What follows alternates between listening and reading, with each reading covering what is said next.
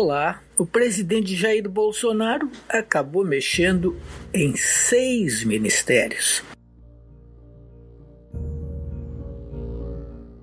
Teve de trocar o ministro das Relações Exteriores, ainda que Ernesto Araújo fosse um dos seus preferidos, por fazer parte da chamada ala ideológica.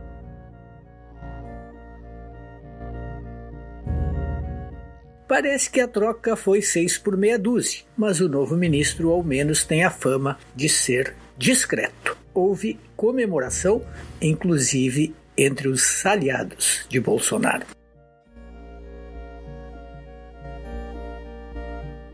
A troca que mais surpreendeu e preocupa é a do ministro da Defesa. Uma especulação diz que ele teria saído por não ter apoiado a ideia de Estado de sítio.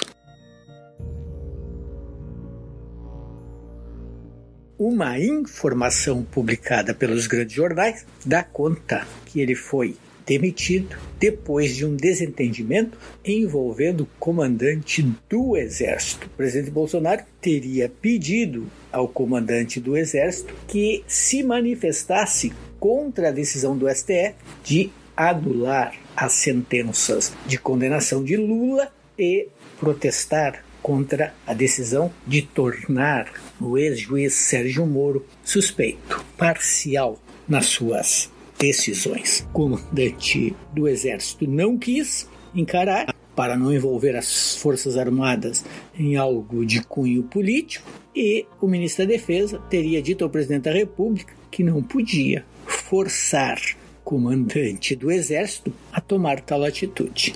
Desgaste, confusão, desentendimento. Resultado: demissões.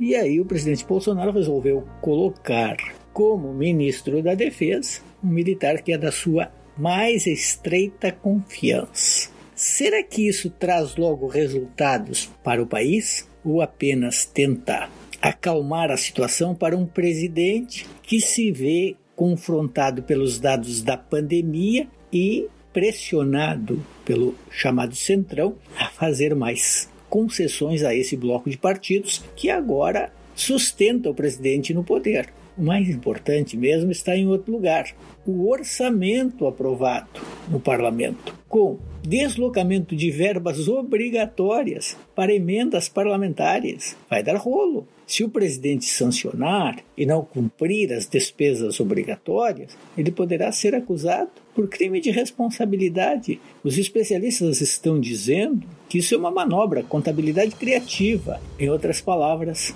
pedaladas.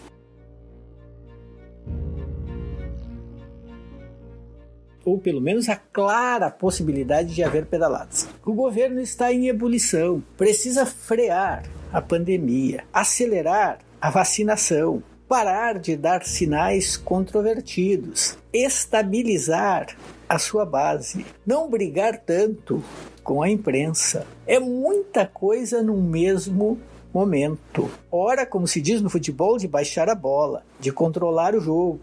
Só que não está fácil. A marcação é alta. O general Braga, no Ministério da Defesa, terá de agir com muita cautela. Ele não poderá sair fazendo qualquer coisa para agradar o presidente da República. O ministro que saiu tinha razão. Não lhe cabia dar palpite sobre o STF. Isso no passado, com o general Vilas Boas, já teve impactos que agora, recentemente, repercutiram e não pegaram bem. Então é Importantíssimo manter as Forças Armadas no seu estrito papel constitucional, não misturando com política partidária, política de governo. As Forças Armadas têm uma função de Estado. Isso é bem claro constitucionalmente falando. Volta e meia alguém quer misturar. Os militares ponderados sabem que essa mistura é explosiva e descabida. Os próximos dias serão muito importantes para ver como o governo se comportará diante dessas modificações, dessas novidades. Algo fundamental é o comportamento do novo ministro das Relações Exteriores. Precisa negociar pragmaticamente com a China. porque a China é o principal parceiro comercial, porque a China traz superávit na balança comercial Brasil-China. O Brasil se beneficia dessa, dessa relação comercial. E da China dependemos de vacinas, insumos. É uma relação umbilical.